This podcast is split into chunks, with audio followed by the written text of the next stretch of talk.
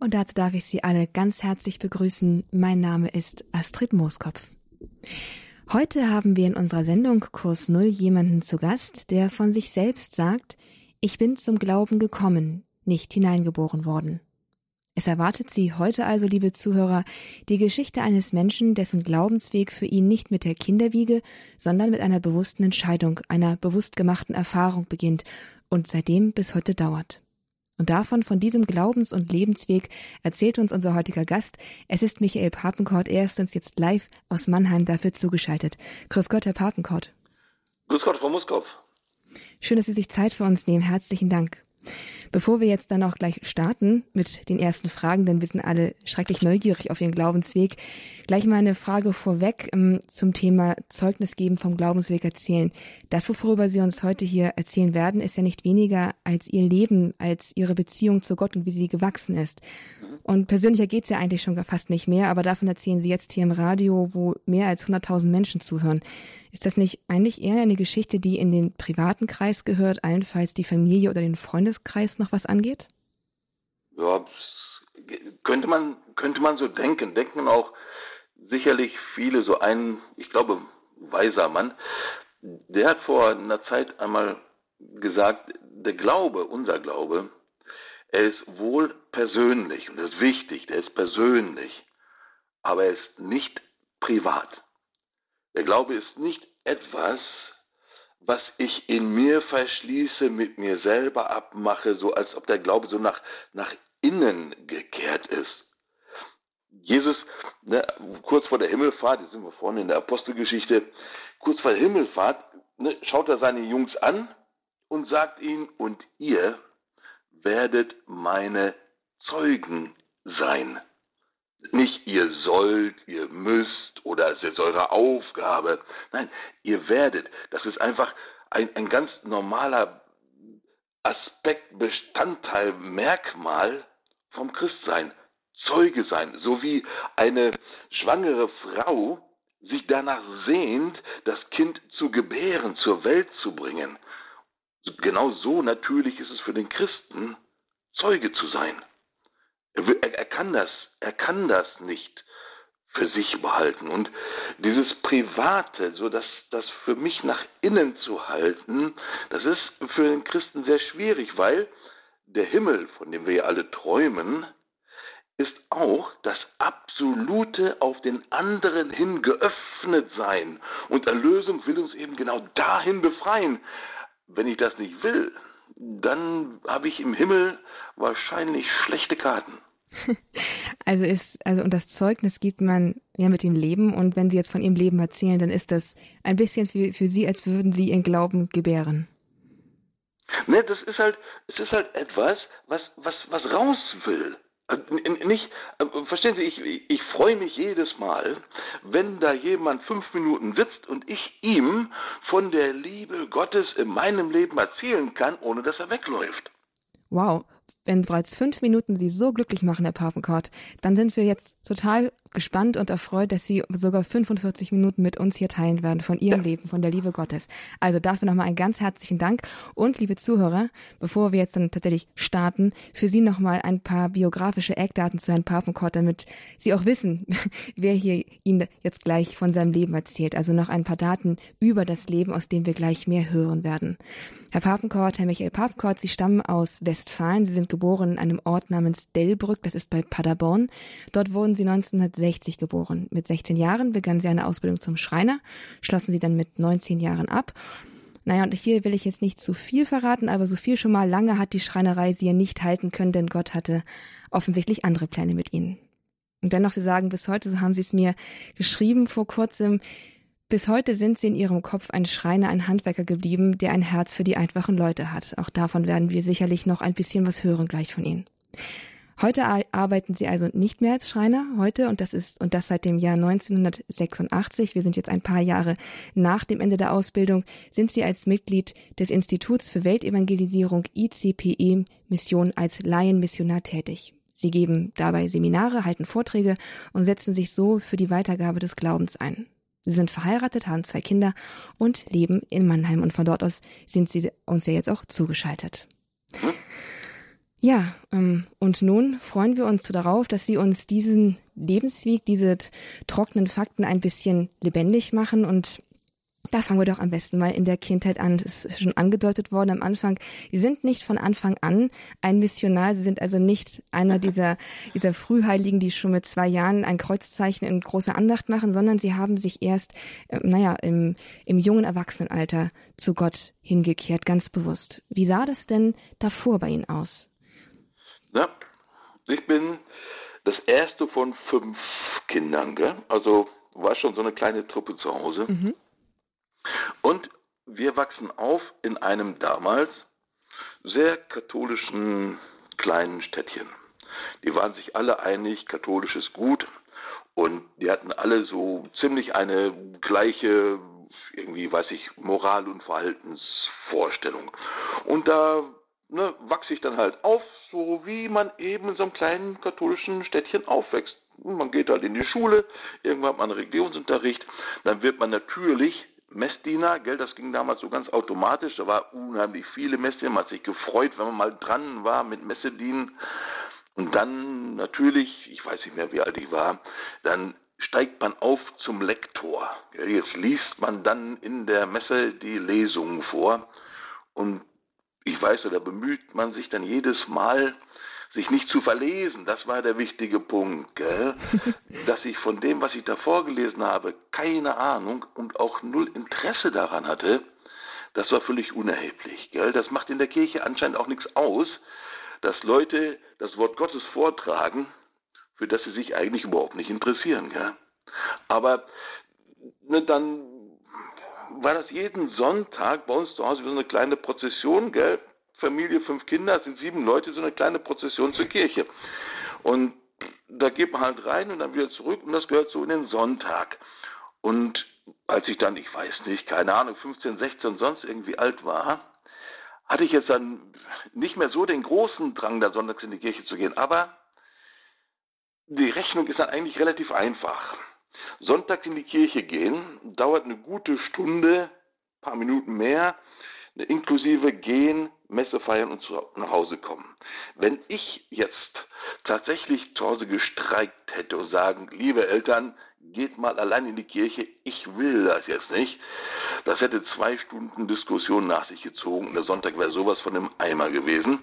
Also ist das einfach einfacher und besser, ne? Man geht einfach mit. Das war so äh, das, was Glaube bei mir im Leben wirklich ausgemacht hat. Eigentlich nichts. ja, das ein Verhaltensmuster vielleicht, ja, man geht auch in die Kirche und auch dies und Weihnachten und Ostern und dies und jenes. Aber wirklich in meinem Leben hat der Glaube eigentlich wirklich gar keine Rolle gespielt. Wobei, wenn wir jetzt heute reden über den Glauben, dann meine ich nicht wirklich den Glauben. Eigentlich geht es gar nicht um den Glauben, es geht um Jesus. Es geht um Gott, es geht um diese Person, nicht um irgendwelche Gedanken, Verhaltensmuster, es geht um Begegnung, Person, aber da kommen wir nachher noch ein bisschen mhm. mehr drauf. Also wenn Sie es einfach so beschreiben, ähm, Sie eine siebenköpfige Familie, das klingt da und Sie gehen jeden Sonntag in die Kirche und es hätte zwei Stunden Diskussion nach sich gezogen, wenn Sie sich geweigert hätten. Ihren Eltern war das schon wichtig diese, diesen, diese, naja, diese Verhaltensweise und also die Beziehung zu Jesus in dieser Weise zu pflegen? Ein, ganz, ganz wichtig, gell? Meine Eltern haben sich von Anfang an immer sehr bemüht, all das, was sie vom Glauben wissen, auch all das, was sie von Jesus wissen, ihren Kindern weiterzugeben. Haben sich also wirklich viel gefallen lassen und haben sich wirklich, also meine Eltern waren in der Kirche immer überdurchschnittlich äh, engagiert. Also in, weiß, weiß ich, in Vereinen und in Vorständen und im Kirchenchor und äh, in irgendwelchen Gruppen, die sich treffen und alles Mögliche. Gell? Für sie ganz, ganz wichtig. Gell? Und abends versammelt sich vorm ins Bett gehen, der ganze Verein im Esszimmer steht vorm Kreuz und dann werden halt diese 1, 2, 3, 4 Gebete gesprochen. Gell? Also das, der Glaube zu Hause bei meinen Eltern auf jeden Fall ganz wichtig. Durch durchgehen, ganz wichtig, gell? Und all das, was sie wussten, all das, was sie kannten, haben sie versucht, ne, so gut das geht, den Kindern weiterzugeben. Dann haben also ihre Eltern während ihrer Jugend das eigentlich ein bisschen für sie getragen. Aber was war denn, denn der Mittelpunkt ihres Lebens, wenn Sie sich mal so zurückändern vor die Zeit Ihrer, ich sag mal, natürlich in Bekehrung? Ähm, was war denn da stattdessen das Wichtigste in Ihrem Leben? Was hat Sie morgens aufstehen lassen? Worauf haben Sie sich gefreut? Was hat Ihnen Spannkraft gegeben fürs Leben? Naja, also was mich morgens zum Aufstehen gebracht hat, war natürlich die Schule. Und das hat mich nicht gefreut. Aber der, mein Lebensmittelpunkt, worum es mir dann ging eigentlich, das hat sich verändert. Gell? Das war mal die Musik, gell? da haben wir mal als Jungs zusammengesessen, irgendwelche Lautsprecher zusammengebastelt und irgendwelche LPs gehört und was gerade dran war und welche Musik ganz blöd ist und was weiß ich. Dann habe ich angefangen, Tischtennis zu spielen. Und das war natürlich das Allergrößte, gell? Zweimal die Woche Training und dann ging es immer darum, welche Schläger, welche Bälle, welches Turnier. Und meine Mutter, die vom Tischtennis jetzt keine Ahnung hatte und auch nicht wirklich das große Interesse. Sie wusste alles über Tischtennis, weil ich ihr natürlich völlig ungefragt jedes Mal alles erzählt habe über dieses blöde Tischtennisspiel, weil das mich eben erfüllt hat. Das war mein Dingen. Und dann habe ich irgendwann angefangen mit meinem Bruder Musik zu machen im Keller. Papa und Mama hatten einen Keller über, dann haben wir da so eine Orgel aufgebaut und mein Bruder Schlagzeug, dann haben wir mit viel Liebe jeden Abend da unten gesessen und Musik gespielt und jetzt wusste meine Mutter alles über Verstärker, Mikrofone, Trommelfälle und was da unten alles läuft. Das war jetzt auch nicht wirklich ihr Interesse, aber wovon das Herz voll ist, davon fließt der Mund über und das war eben an dem Punkt diese Musik. Und dann, also diesen stabilen Mittelpunkt, den gab es bei mir gar nicht so. Das, das wechselte rauf und runter. Haben Sie den damals vermisst oder ist es, würden Sie sagen, es ist einfach ganz normal in dem Alter, dass man das einfach noch nicht hat? Ja, normal ist immer ein schwieriges Wort, Frau Moskow, gell? Aber nein, habe ich nicht vermisst, weil ich dachte, das gehört so. Ich dachte, das, das ist so. Und ich meine, so Musik als Lebensmittelpunkt, das erfüllt dann ja auch. Gell? Mhm. Das ist schon mal nicht schlecht, solange das funktioniert. Mhm. Nun, das hat sich dann ja geändert. Also Sie sind seit Ihrer Bekehrung, dazu kommen wir dann jetzt auch als gleich genauer, sind Sie dann ja, haben sich, hat sich das dann, haben Sie etwas gefunden, das Sie wirklich stabil erfüllt hat. Mm, aber nochmal ganz kurz auf einen Blick zurück und zwar es gibt diesen Satz von Augustinus in seinen, in seinen Bekenntnissen, wo er, wo er sagt, spät habe ich dich geliebt und man spürt so die Reue, dass er, dass er erst so spät zu Gott gefunden hat. Nun waren sie nicht so alt wie Augustinus, als er seine Bekenntnisse geschrieben hat, beziehungsweise als er sich bekehrt hat, aber ähm, sagen Sie auch jetzt rückblickend, auch wenn Sie schon, also erst, also erst 20 waren, als Sie sich dann Gott zugewandt haben, dass Sie ein bisschen bereuen, dass Sie ihn nicht schon früher in Ihr Leben haben hineinlassen können? Ähm, nicht wirklich. Ich meine, selbst wenn man die äh, Bekenntnisse von Augustinus anschaut, da steht natürlich dieser Satz drin. Aber die Substanz der Bekenntnisse ist eigentlich eine große Freude. Gell? Wie er mit dem Herrn unterwegs ist, ein wunderbares Zeugnis. Gell? Aber nein, es ist, was, ich habe ich hab ernsthaft äh, drüber nachgedacht. Gell? Nein, ähm, es ist, äh, wenn, wenn man dem Herrn begegnet, wenn das Leben neu beginnt, dann ist so eine Freude da, die ist nach vorne gewandt, nicht? Weil das ist das irgendwie automatisch, weil die Freude ist so groß, das stellt alles andere in den Schatten. Und da ist dann dieses Bedauern, kann man natürlich sagen, naja, aber eigentlich, aber nee, es, es kam nicht wirklich mehr vor. Ich habe vor einer Zeit in, in Berlin eine alte Dame getroffen, da haben wir so ein Seminar gemacht und da steht diese alte Dame, ich kannte die gar nicht, mit ihrem Rollator neben mir. Und kommen wir so ins Gespräch. Und diese Dame, die ist jetzt 75, sie hat sich mit 70 Jahren firmen lassen. Das hatte mhm. Gründe, warum. Aber als wir, wir dann gesprochen haben mit mir, dann hat sie schnell festgestellt, dass sie in späten Jahren ne, den Herrn begegnet ist, das ganze Leben neu angefangen hat. Und wenn die Frau anfängt zu erzählen, so eine Freude in ihrem Gesicht und ein Leuchten in dem Gesicht, in einem Rollator, das ist so eine kleine Tasche, da passt nicht viel rein, da ist ihre heilige Schrift drin, gell? weil das ist das Leben für sie geworden. Und die Frau, die guckt auch nach vorne, auch mit ihren 75 Jahren. Die sagt auch nicht, ach meine Güte, mein Leben, was alles hinter mir liegt, was wäre, hätte, wenn. Nein, die Frau guckt nach vorne, weil dieses Leben, diese Freude, das ergreift ihr Leben und gestaltet ihr Leben nach vorne hin. Mhm. Also für sie ist das einfach eine, ja, also seit, also keine Reue. Okay. Nein, nicht wirklich. Genau. Ähm, und noch eine letzte Frage zu der Zeit davor. Ähm, welche Erfahrungen, die Sie gemacht haben, was Sie, Ihre Hobbys oder das, was Sie da so erlebt haben, was würden Sie sagen, kommt Ihnen aus dieser Zeit auch für die Zeit nach der Bekehrung heute noch zugute? Was haben Sie sozusagen mit hinübergenommen über die Grenze? Den Unterschied zwischen Sinn und Nichtsinn. Der Unterschied zwischen Richtung und richtungslos. Nicht der gute Guardini hat einmal über eben diese äh, ersten paar Kapitel von den Bekenntnissen vom Augustinus ein kleines Buch geschrieben. Und da schreibt er drin, wenn wir Gott begegnen, dann taucht, und, taucht Gottes Liebe unser Leben in einen ewigen Sinn ein. Auf einmal macht mein Leben Sinn. Auf einmal entdecke ich so etwas wie wirklich wie Würde in mir, die ich mir nicht irgendwie einrede, sondern Würde, die Gott mir gibt. Auf einmal wird das Leben ganz neu, ganz anders. Und das zu dem Unterschied vorher. Nur vorher war mein Leben wirklich nicht böse und das war wirklich nicht schlecht. Gell? Also meine ersten 20 Jahre zu Hause und wie ich aufgewachsen bin und all das war wunderbar. Aber der Kern, das Wesentliche, was eigentlich wirklich das Leben zum Leben macht, das finde ich erst in der Begegnung mit dem Herrn selber.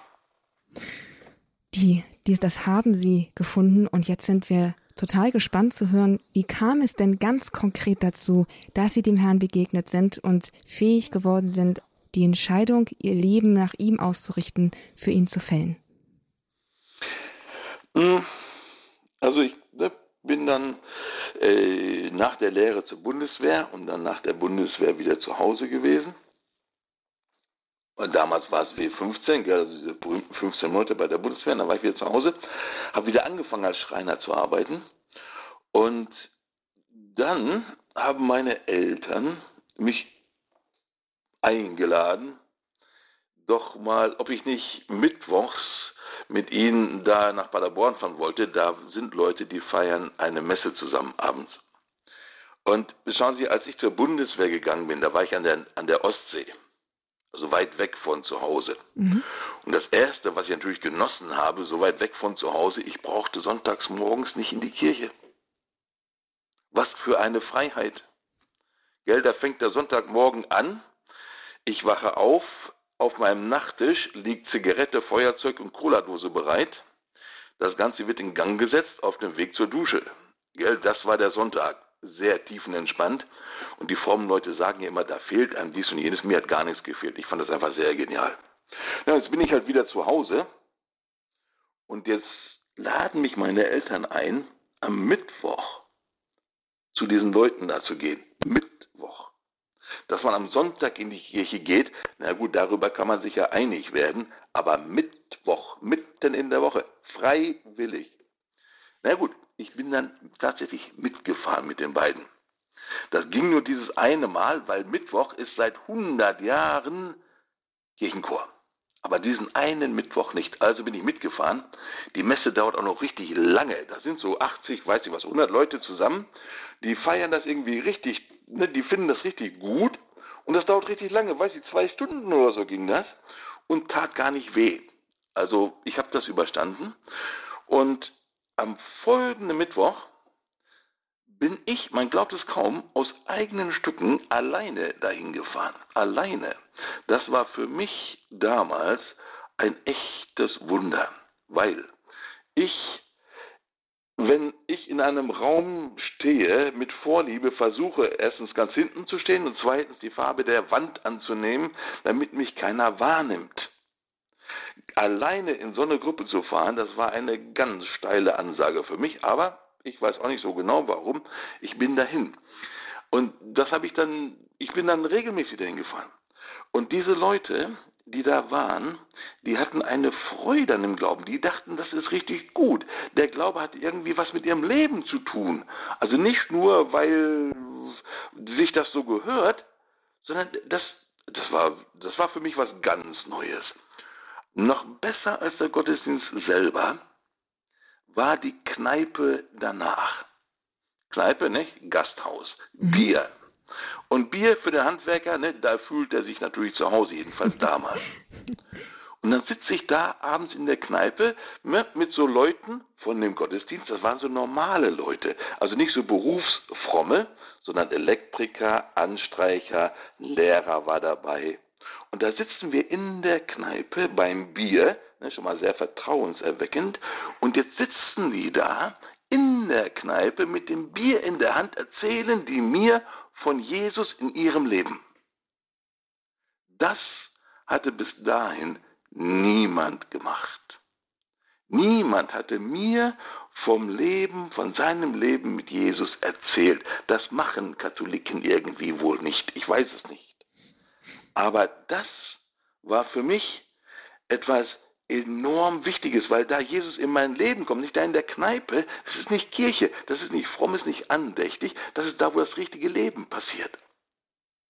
Und da fing das dann an. Dann haben sie angefangen zu erzählen von einem Seminar. Ich hatte keinen Dunst, was ein Seminar überhaupt ist, aber jedes Mal, wenn sie davon gesprochen haben, dann fingen ihre, ihre Augen nochmal ne, mehr an zu leuchten und ich wusste, ich habe keine Ahnung, was das ist, aber da muss ich hin vier Tage am Stück in irgendeinem Bildungshaus, da bin ich vorher nie gewesen und sowas. Da gehe ich zu meinem Chef in einer kleinen Handwerkswerkstatt, gell? Ich sage, Chef, ich brauche Urlaub. Wofür? Hier auf dem Seminar. Wie der mich angeguckt hat, das können Sie sich gar nicht vorstellen. Bin ich also dahin und dann in diesem Seminar gibt es dann Vorträge über Gottes Liebe und äh, für über Erlösung und über Sünde und Gottes Vater und Gemeinschaft und alles so. Gell? Und dann, ich weiß noch einen Moment, da war so eine Kapelle und da war ich da ein paar Momente drin, habe da ein bisschen gebetet, jedenfalls so gut wie ich das konnte. Und da war dieser Moment, da wusste ich, da ist Gott in diesem Moment da. Ist da. Und ne, jetzt ist schon ein paar Tage her, an diesen Moment erinnere ich mich immer noch. Da hat nichts geleuchtet, es hat nichts gedonnert, es hat nichts gewackelt, aber ich wusste, er ist da, nicht irgendwo, bei mir. Und dann gab es noch so ein paar Momente von Gebet, wo andere Leute für mich gebetet haben. Da einem, auf jeden Fall, das Seminar habe ich gut überstanden und komme nach Hause. Und ne, mein lieber Vater empfängt mich im Flur und sagt, ach Mensch, Sohnemann, wie war's denn? Und da finde ich mich wieder, dieses Seminar, diese Zeit in den allerhöchsten Tönen zu loben. Und da sagt mein Vater, das ist schön, dass er so viel Freude gemacht hat. Du kommst dann auch wieder runter. Ne? Also du kommst dann auch wieder auf den Boden. Das hat er allerdings bis zu seinem Tode so nicht erlebt. Das dann, ist dann immer noch ein bisschen schlimmer geworden. Ähm, was in, in all diesem Geschehen für, für mich wichtig ist, gell, es ist nicht wirklich meine Entscheidung, das ist wirklich nicht etwas, was von mir ausgeht, gell. Es ist immer der Herr, der mich zuerst liebt. Und das, was ich tue, ist immer nur eine Antwort auf seine Initiative. Wir empfangen, ich empfange und antworte. Das ist im Grunde der Rhythmus vom Angelus. Gell? Aber das ist nicht, es ist auch nicht so, als hätte ich den Herrn in mein Leben aufgenommen. Nein, er hat mich in seins aufgenommen. Das ist mein, meins ist, ist, das, ist das Antworten, gell? Das hätte ich damals so nicht gesagt, aber äh, heute jedenfalls Retrospekt, ähm, das ist das, was, was da geschehen ist. Also nicht so, dass ich, dass ich mich dem Herrn zugewandt habe, sondern er hat sich mir zugewandt. Er, nee, das, er ist der Handelnde, nicht, nicht, nicht ich an der Stelle. Der Herr wendet sich uns, er kommt, er kommt mir entgegen, er kommt uns entgegen. Nicht darin besteht die Liebe, dass wir Gott geliebt haben, sondern dass er uns zuerst geliebt hat. Ja, auch Sie haben die Erfahrung gemacht, am Beginn ihres Glaubensweges, dass der Herz erst zu ihnen gekommen ist und sie nur noch Antworten brauchten. Davon wollen wir gleich mehr hören, hier im Kurs Null bei Radio Horeb. Wir, wir, hören, den, wir hören vom Glaubensweg, vom, naja, vom Lebensweg mit Gott von Michael Papenkort. Er ist hier uns live zugeschaltet. Er, er erzählt uns davon und gleich nach der Pause geht es weiter mit einem weiteren Abschnitt aus seinem Glaubenszeugnis. Überschrift Erste Schritte mit Jesus. Bleiben Sie dran und hören wir jetzt ein Lied von den Piano Guys Story of My Life.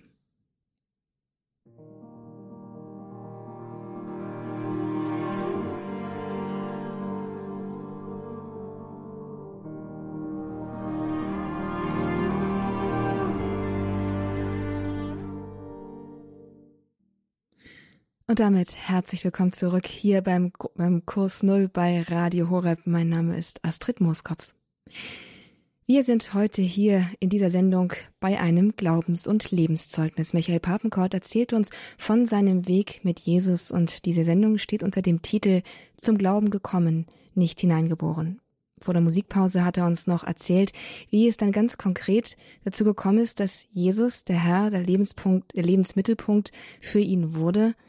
Mit 20 Jahren kommt Michael Papenkott mit Menschen in Kontakt, die ihm von Jesus in ihrem Leben erzählen. er lässt sich von ihrem lebendigen Zeugnis interessieren, er lässt sich ein auf Gott. Auf über ein Seminar über Gebetserfahrung kommt es zu einer persönlichen Begegnung mit Gott so dass er heute sagen kann, dass, dass er damals sagen konnte, ich antworte auf das Entgegenkommen des Herrn in meinem Leben. Davon wollen wir jetzt weiterhören von Ihnen, Herr Papenkort. Schön, dass Sie uns hier so offen von Ihrem Weg erzählen. Herzlichen Dank. Hm, gerne.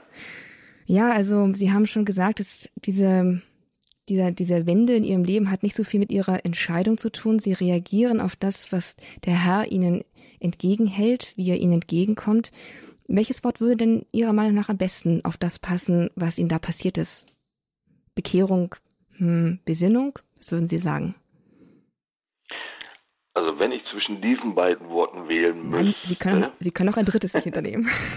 wenn, dann würde ich für Bekehrung. Und ich sage Ihnen, ich sage Ihnen gerne warum. Mhm. Ich war nicht drogenabhängig und habe auch niemanden umgebracht. Ich war auch kein Gangster und habe Leute nicht betrogen. Aber schauen Sie, wir äh, denken immer, Christ sein wäre gut sein. Also das wäre so identisch. Und wenn ich eben gut bin, dann bin ich irgendwie schon automatisch christlich und da wachse ich irgendwie so rein. Aber Christsein ist eigentlich ein neues Leben. Und dieses neue Leben, nicht das Neue Testament benutzt da manchmal dieses Wort Metanoia, diese, diese wirklich Umkehr, diese wirklich dieser Neubeginn, wo diese Neujahr, diese Nuste, also die, mein ganzes Denken, Wünschen, Verstehen, Sehen, alles wird neu. Und das ist das, was der Mensch, der eben auf dieses Werben Gottes antwortet, auf Gottes Liebe antwortet, Gottes Liebe annimmt, darauf antwortet, das ist das, was er erlebt. Das ist im Grunde das, was wir eigentlich in der Taufe empfangen, aber nie wirklich aktivieren, nie wirklich entfalten lassen. Und das, was mir da halt passiert ist, ist im Grunde dieses entfalten lassen. So als hätte ich ein, ein Geschenk, das ich 20 Jahre nicht ausgepackt habe, endlich aufgemacht. Und jetzt kann sich das in meinem Leben entfalten. Das ist nicht, dass ich vorher ein unheimlich schlechter Mensch gewesen bin. Aber dieses eigentliche Leben, dieses Leben Gottes in mir, das habe ich vorher sich nicht entfalten lassen. Sie kennen alle diesen Vers im Johannesevangelium heißt es, allen aber, die ihn aufnahmen, gab er Macht, Kinder Gottes zu werden. Macht, Fähigkeit, Möglichkeit, gell? die ihn aufnahmen. Und nicht das, der Herr schleicht sich nicht in mein Leben rein, so ups, und auf einmal ist er da, sondern er kommt werbend, so wie ein Bräutigam um seine Braut. Und das, das ist halt der Beginn eigentlich des Christseins. Nicht? Papst Benedikt, der schreibt das in seinem wie heißt es, äh, Deus Caritas, Gott ist die Liebe in seiner ersten Enzyklika, gell? Der, der Anfang des Christseins ist nicht irgendein ethischer Entschluss, sagt er, eine große Idee, sondern der Anfang des Christseins ist die Begegnung mit einem Ereignis, die Begegnung mit einer Person, die unserem Leben einen neuen Horizont gibt. Ein neuer Horizont, gell? Die ganze Welt wird neu. Das, was dann bei, bei mir sich mhm. verändert hat, sehr konkret, gell? Ich wollte beten. Ich wollte, ich musste morgens früh zur Arbeit gehen, gell? Aber ich bin noch früher aufgestanden, weil ich vor der Arbeit, ich wollte beten. Und ich wollte die Heilige Schrift lesen. Ich habe kein Wort verstanden, aber ich wollte sie leben, weil es lebendig geworden. Und in mir entsteht eine Sehnsucht, ein Suchen, eine Liebe zu diesem Gott, den ich nicht sehe. Und wenn ich bete, bete ich nicht mehr in den leeren Raum hinein, sondern da ist jemand. Und das sind alles Sachen, die kann ich nicht machen. Aber sie gehören zu diesem neuen Leben. Und deswegen auf Ihre Frage Bekehrung. Ja. Bekehrung also. Eine, eine, ja, fast romantisch anmutende Wende Ihres Lebens, wenn man das mal so aufgreifen darf mit dem Bräutigam, der seine Braut wird. Auf jeden Fall ja, ähm, mit einem großen Glück verbunden. Und sie sagen, es hat es ist ein neuer Horizont für sie aufgetaucht. Sicherlich auch, und es war ja auch schon am Anfang der Sendung so angedeutet worden, der Folgen für ihre beruflichen Fort, äh, Fortkommen hatte. Sie haben da auch radikale Änderungen in dieser Hinsicht vorgenommen. Wie ging es weiter nach diesem, nach dieser Bekehrung? Ja, schauen Sie, beten ist schön, aber es bleibt nicht folgenlos. Gell? Ich bin dann halt gerade erzählt, morgens immer aufgestanden, habe dann gebetet. Und dann bin ich irgendwann mal drauf gekommen, dieses kleine Stundenbuch. Und da habe ich mit Sicherheit immer die verkehrte Woche gebetet, gell? Woher wusste ich dann, dass die zweite, dritte, vierte Woche ist. Und da ist immer so eine kleine Lesung drin. Und schauen Sie, ich war mit dem Bund fertig und nach dem Bund beginnt das richtige Leben, weil jetzt hat man keine anderen Verpflichtungen mehr, jetzt kann man sein Leben selber gestalten. Und da steht dann im Raum, was macht denn jetzt der junge Mann, gell? Haben dann die Eltern natürlich gedacht, der bleibt doch nicht einfach nur Schreinergeselle, ne? Macht er jetzt Meister, wird er Techniker, was macht, also irgendwas weiter, gell? Aber für mich hatte sich die Frage ganz anders jetzt dargestellt. Ich wollte gar nicht mehr herausfinden, was ich machen wollte. Ich wollte wissen, was der Herr von mir will. Ich hatte keine Ahnung, das hat mir keiner erzählt, aber das ist etwas in mir. Ich wollte gerne wissen, wo der Herr mich haben möchte. Und dann habe ich morgens gebetet und in dieser kleinen Lesung in dem Stundenbuch, da leuchtet mir dieses Wort heute entgegen. Gell? Und ich dachte, heute finde ich raus, wie es weitergeht. Aber der Gedanke war so abstrus, ich dachte, das ist so ein Käse. Gell? Bevor ich aus, der, aus dem Zimmer raus bin, hatte ich ihn schon längst wieder vergessen. Gehe arbeiten, komme abends wieder nach Hause. Abends treffen sich diese Leute da ne, zum Messefeiern in Paderborn. Mhm. Bin ich da hingefahren und die Messe läuft ganz normal, stehe nachher wieder an dem Büchertisch, den die aufgebaut hatten, ne, um nicht mit Leuten reden zu müssen, habe ich dann mal irgendwelche Bücher in der Hand gehabt und die interessiert angeguckt und da kommt trotzdem diese Frau auf mich zu und ich kannte die Frau gar nicht, aber sie kannte mich, weil ich inzwischen zum Folienaufleger aufgestiegen war. Also damals noch ne, Overhead-Folien auflegen als die Liedertexte. Gell? Und dann kommt sie auf mich zu und sagt, sag mal, Michael, könntest du dir vorstellen, auf diese Schule zu gehen? Und ich hatte noch keine Ahnung, was für eine Schule das ist und was das bedeutet. Aber in dem Moment, wo sie das gesagt hat, fiel mir das von morgens wieder ein. Und bevor ich wusste, um welche Schule es geht, war, mir, war für mich völlig klar, auf diese Schule gehe ich. Da hat der ganze Lampenladen hat geleuchtet in dem Moment. Und dann frage ich die Frau, und was ist das überhaupt für eine Schule? Es hätte ja auch eine Schule für Hauswirtschaft sein können, was weiß ich, gell? Aber es war, nein, war es nicht. Gell? Es war eine, also war das Clem, das Clemens Hofbaukolleg in Bad Triburg und da konnte man das Abitur nachmachen. Da dachte ich, na gut, gehe ich halt dahin. Und ne, die ganzen Geschichten ringsrum, die schenken wir uns jetzt. Ich bin dann dahin, hat mich vier Jahre meines Lebens gekostet. Ich habe, es war ein Internat, gell, und da gab es nur Jungs. Und da habe ich das Abitur nachgemacht. Ähm, kein, kein Englisch dabei gehabt, dafür aber Latein und Griechisch. Und in dieser Schule habe ich ein paar ganz tolle Jungs kennengelernt, so eine kleine Gruppe von drei, vier Leuten. Und wir haben unser Leben zusammengelebt, die, also wir haben uns ausgetauscht, also Brüder, wir haben zusammen die Bibel gelesen, wir haben uns zusammen getroffen, wir haben zusammen ausgestreckt danach zu lernen, zu, zu Leute zu finden, von denen wir lernen können und all das. Und dann am Ende von dieser Schule war für mich völlig klar, mache ich Abitur mit 26 sowieso zu spät, also äh, mache ich dann, das war damals was ganz Neues, eine Schule für Evangelisation. Und damals gab es Leute, die haben die in Rom veranstaltet. Und dann habe ich mich da beworben und dann haben die gedacht, ja, ne, den nehmen wir. Und dann bin ich halt einer von denen gewesen und diese Schule war von dieser ICPE-Mission. Die hieß damals noch nicht so, das war noch ein richtig wilder Haufen, aber das war für mich etwas ganz Neues. Da waren 60 Leute aus 15 Ländern, aus allen fünf Kontinenten. Und das waren alles Leute, die alles Mögliche stehen und liegen gelassen haben, die wirklich alles geben, um dem Herrn nachzufolgen. Unter diesen Leuten zu sein, das war so genial. Das war alles normale Leute, das waren keine Überflieger, das waren keine Superheiligen, aber sie gaben alles dafür, das zu tun, was sie dachten, was der Herr von ihnen möchte.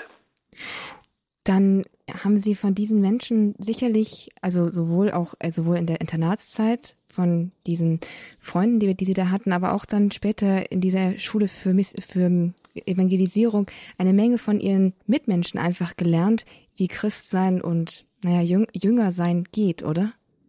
Ja, auf jeden, auf jeden Fall. Aber schauen Sie, noch gar nicht mal von dem einen oder anderen diese oder jene Weisheit, sondern schauen Sie, der Herr ist wirklich gegenwärtig in Gemeinschaft. Da, wo Brüder und Schwestern sich um ihn versammeln, ist der Herr wirklich gegenwärtig. Und da wachsen die, auch die Einzelnen, aber sie wachsen eben in Gemeinschaft. Das ne, wäre jetzt noch eine ganz eigene äh, äh Sendung, eigene Stunde, gell, wie, wie wichtig das ist mit, mit, dieser Gemeinschaft. Wenn Sie Apostelgeschichte lesen, gell, das ist nicht unbedingt so eine Geschichte von so einzelnen Superhelden, sondern die Geschichte der Kirche ist immer die Geschichte einer Gemeinschaft. Gell. Und das, das war für mich an der Stelle auch richtig neu. Aber was, was auch ganz wirklich toll war, bis dahin war für mich die katholische Kirche das, was ich eben in meiner Pfarrei, vielleicht in meiner Diözese erlebt habe. Jetzt komme ich dahin und erlebe Leute aus, weiß ich, Kenia, aus USA, aus Neuseeland, aus äh, Korea, was weiß ich, wo die noch alle herkamen. Gell? Und Kirche war auf einmal etwas ganz anderes, viel, viel größer, viel dynamischer. Gell? Also Kirche ist nicht überall nur Deutsch. Sicherlich nicht, nein. Dann ist es dann ist eigentlich die Erkenntnis, die Sie in diesen ersten Jahren ganz zentral mitgewonnen haben, die das das Glaube etwas mit Gemeinschaft zu tun hat. Eigentlich so ein Allgemeinplatz, den man immer mal wieder hört, aber Sie haben wirklich erlebt, was es bedeutet, Glaube in Gemeinschaft zu leben und dass Glaube auch an Gemeinschaft in gewisser Weise hängt. Ja, äh, schauen Sie, das hatten wir ganz am Anfang gesagt, nicht? Von wegen privat. Mhm. Mhm. Privat und persönlich. Persönlich ganz wichtig, gell? aber eben nicht privat, weil im Privaten der Glaube nicht wächst. Ne, wenn, wenn Sie möchten, dass Ihr Glaube wächst, der einfachste Weg dahin ist, teilen Sie ihn. Geben Sie ihn weiter. Gell? Das, das, ist der, das ist der einfachste Weg, im Glauben zu wachsen. Ein guter Hinweis für nicht nur für Anfänger im Glauben, sondern auch für Fortgeschrittene, denke ich. Mhm. wenn Sie jetzt aber mal an diese ersten Jahre zurückdenken aus Ihrer, na, aus Ihrer jetzigen Position, wo Sie mh, hm, sattelfest vielleicht sind, sag ich mal, dem würden Sie vielleicht nicht zustimmen, aber im Verhältnis vielleicht so, würden Sie sagen, es gibt so etwas wie einen Anfängerfehler, den Sie gemacht haben, wo Sie sagen so, oh, das hätte ich mir echt sparen können und was Sie jemandem empfehlen würden, unterlass das besser. Ähm also was ich, was ich auf jeden Fall dem, dem Anfänger, also wenn wir weise und reif sind, dann denken wir, dass wir Anfänger sind. Aber es ist auch ein anderes Thema, gell? Aber dem, dem, der seine ersten Schritte im Glauben macht, gell, legt die Heilige Schrift nicht aus der Hand. Gell? Auch wenn du kein Wort davon verstehst, lies sie, lies sie, lies sie, weil dir der Herr in ihr begegnet. Und das, das zweite, Gemeinschaft. Du brauchst Gemeinschaft. Nicht einfach viele Leute um dich, sondern du brauchst Leute, die der Liebe des Herrn begegnet sind, sie in ihr Leben gelassen haben und auch in diesem neuen Leben unterwegs sind, mit allen möglichen Fehlern. Vielleicht machen wir noch mehr Fehler heute als vorher, aber darum geht es nicht. Es geht einfach darum, mit der, demselben Blick in dieselbe Richtung zu schauen, zu suchen. Was, was ist eigentlich beten? Was ist eigentlich dem Herrn folgen? Wie finde ich das raus? Wo bin ich unterwegs? Wie, das, und das ist wie ein Leben neu lernen. Und dazu brauchst du ältere Geschwister. Du brauchst Leute, die ein paar Schritte vorausgegangen sind, ein paar Leute, die dir helfen, das Wunderbare von dieser, von diesem kleinen Pflänzchen Leben, das neu in dir wächst, das zu entdecken und zu sehen, wie du es nähren kannst, so dass es wachsen kann. Und das finden sie in der Regel in der normalen Gemeinde so eigentlich nicht wo, wo sie mit Leuten zusammenkommen können, wo sie nicht jedes Mal irgendwie neu erklären müssen, das Beten ist gut, gell? Heilige Schrift lesen ist gut, gell? Sondern wo es halt was das, das Normale ist, wo man sich von Anfang an einig ist, gell? wir leben aus der Schrift mit allen Fehlern und was wir auch immer alles machen. Nein, ist nicht perfekt, nein, ist gut, aber das ist, was wir wollen. Wir wissen, dass das eigentlich unsere Grundlage ist, der, der, die Quelle, aus der wir leben wollen. Gell? Ja, die Quelle, aus der wir unseren Glauben schöpfen, die Heilige Schrift, die Gemeinschaft, das Gebet. Liebe Zuhörer, wir sind hier unterwegs im Kurs Null mit einem Glaubenszeugnis und unser Gast, der uns davon erzählt, von seinem Leben erzählt, das ist Michael Papenkott. Er ist jetzt live aus Mannheim zugeschaltet. Schön, dass Sie eingeschaltet haben und sei es auch erst jetzt. Wir sind bereits Herr Papenkort, ja. im Jahr 1986 angekommen. Mhm. Sie sind 26 Jahre alt. Sie haben bereits ein Ihr Abitur nachgeholt und waren auf dieser Schule für Evangelisation in Rom und die das ICPE geworden ist.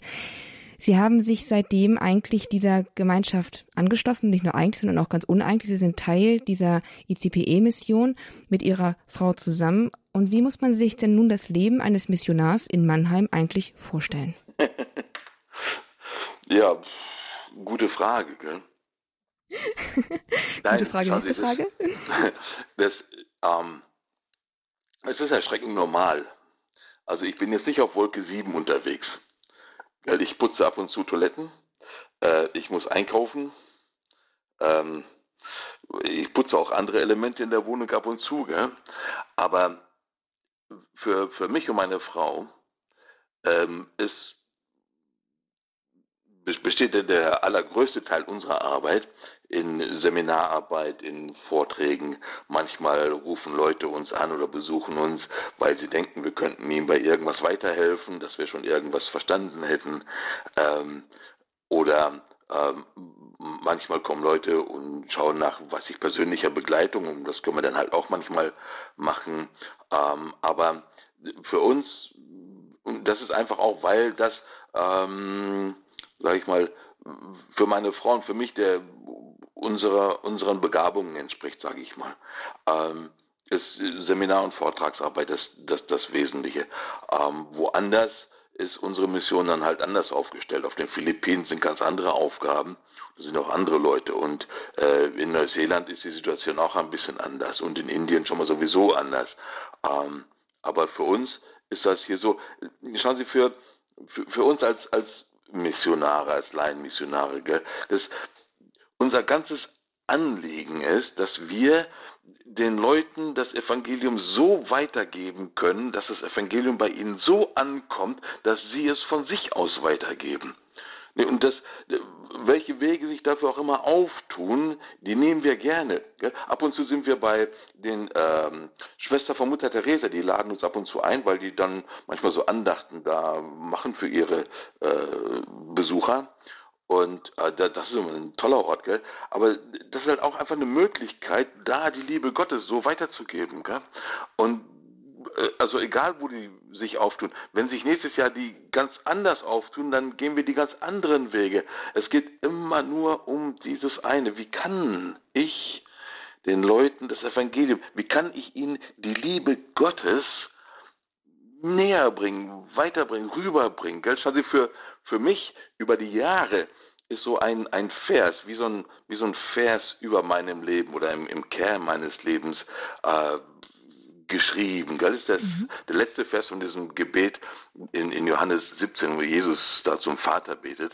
Und da sagt Jesus, ich habe ihnen deinen Namen kundgetan und werde ihn weiterhin kundtun, damit die Liebe, mit der du mich geliebt hast, in ihnen ist und ich in ihnen.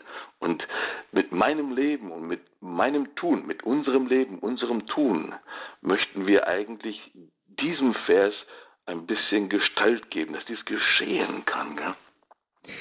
Da ist aber schon eine ganz schöne Wandlung äh, vor sich gegangen von dem jungen Mann, der selbst, der selbst, von dem selbst sagen, dass er lieber die Wandfarbe angenommen ja. hätte, um nicht aufzufallen, zu jemandem, der jetzt sagt, ich möchte den Namen Gottes verkünden ja. und weitergeben und das eben in Vorträgen und Seminaren tut. Mal als Gegenbeispiel, man kann ja auch fromm sein und heiligmäßig leben und ein treuer Beter einfach in der, Geme in der Gemeinde sein und in der Stille ja, das ist aber eine ganz, das ist eine ganz spezielle Berufung. Die genau, gibt es, aber nicht so oft. Genau, aber genauso, aber auch Ihre als Leihmissionar ist ja auch eine außergewöhnliche Berufung. Äh, ja, schon. Also äh, das, das Außergewöhnliche ist, dass ich es halt den ganzen Tag mache und nicht nach der Arbeit. Aber dazu berufen, den Glauben weiterzugeben, ist jeder. Und wie hat es der Herr angestellt, aus einem schüchternen Menschen einen eloquenten und, und ext, ähm, ähm, ja. extrovertierten Menschen zu machen? Ja, äh, äh, wenn ich das wüsste, gell. Aber nein, schauen Sie, weil das ist so richtig, das, das stimmt. Nicht in, ich habe ich habe gerade erzählt, das Abitur habe ich nachgemacht, vier Jahre lang. Ich hatte in den vier Jahren immer denselben Mathelehrer. Nach drei Jahren im Matheunterricht zeige ich auf, weil ich dachte, ich wusste was. Und dann nimmt der Lehrer mich dran, da fange ich an zu reden. Und er sagte, ach, Herr Papenkott, Sie haben eine Stimme. Nach drei Jahren, gell? Das hat so ziemlich gut beschrieben, wer ich bin. Gell? Meine Frau fand mich so toll, weil ich so still bin. Gell? Das hat sich dann ein bisschen geändert. Und das, schauen Sie, das ist wirklich, und das ist wichtig, das ist wirklich etwas, was der Herr tut. Und schauen Sie, wenn der Herr das mit mir machen kann, dann kann er es auch mit Ihnen. Wenn der, was der Herr in meinem Leben tut, das kann er auch in ihrem Leben. Was er in ihrem Leben macht, das weiß ich nicht. Aber das Potenzial ihres Lebens ist nicht einfach die Summe ihrer Fähigkeiten, die sie heute sehen, sondern das Potenzial ihres Lebens, das sind ihre Fähigkeiten plus Gnade. Und was dabei rauskommt, das können Sie sich gar nicht vorstellen. Denn wenn ich jetzt heute mit Leuten rede, dann ist das nicht, dass ich das so toll könnte, wie auch immer. Wenn der Herr aus meinem Reden seine Gnade abzieht, dann wird das für die Leute kaum erträglich. Das hängt, das hängt ganz einfach an dieser Gnade, diese Gnade ist real, sie ist wirklich und sie kann unser Leben ganz neu und ganz anders machen. Und nicht nur, wenn sie 20 Jahre alt sind, sondern auch wenn sie 80 Jahre alt sind. Für diese Veränderung sind sie an keiner Stelle nie nicht zu alt.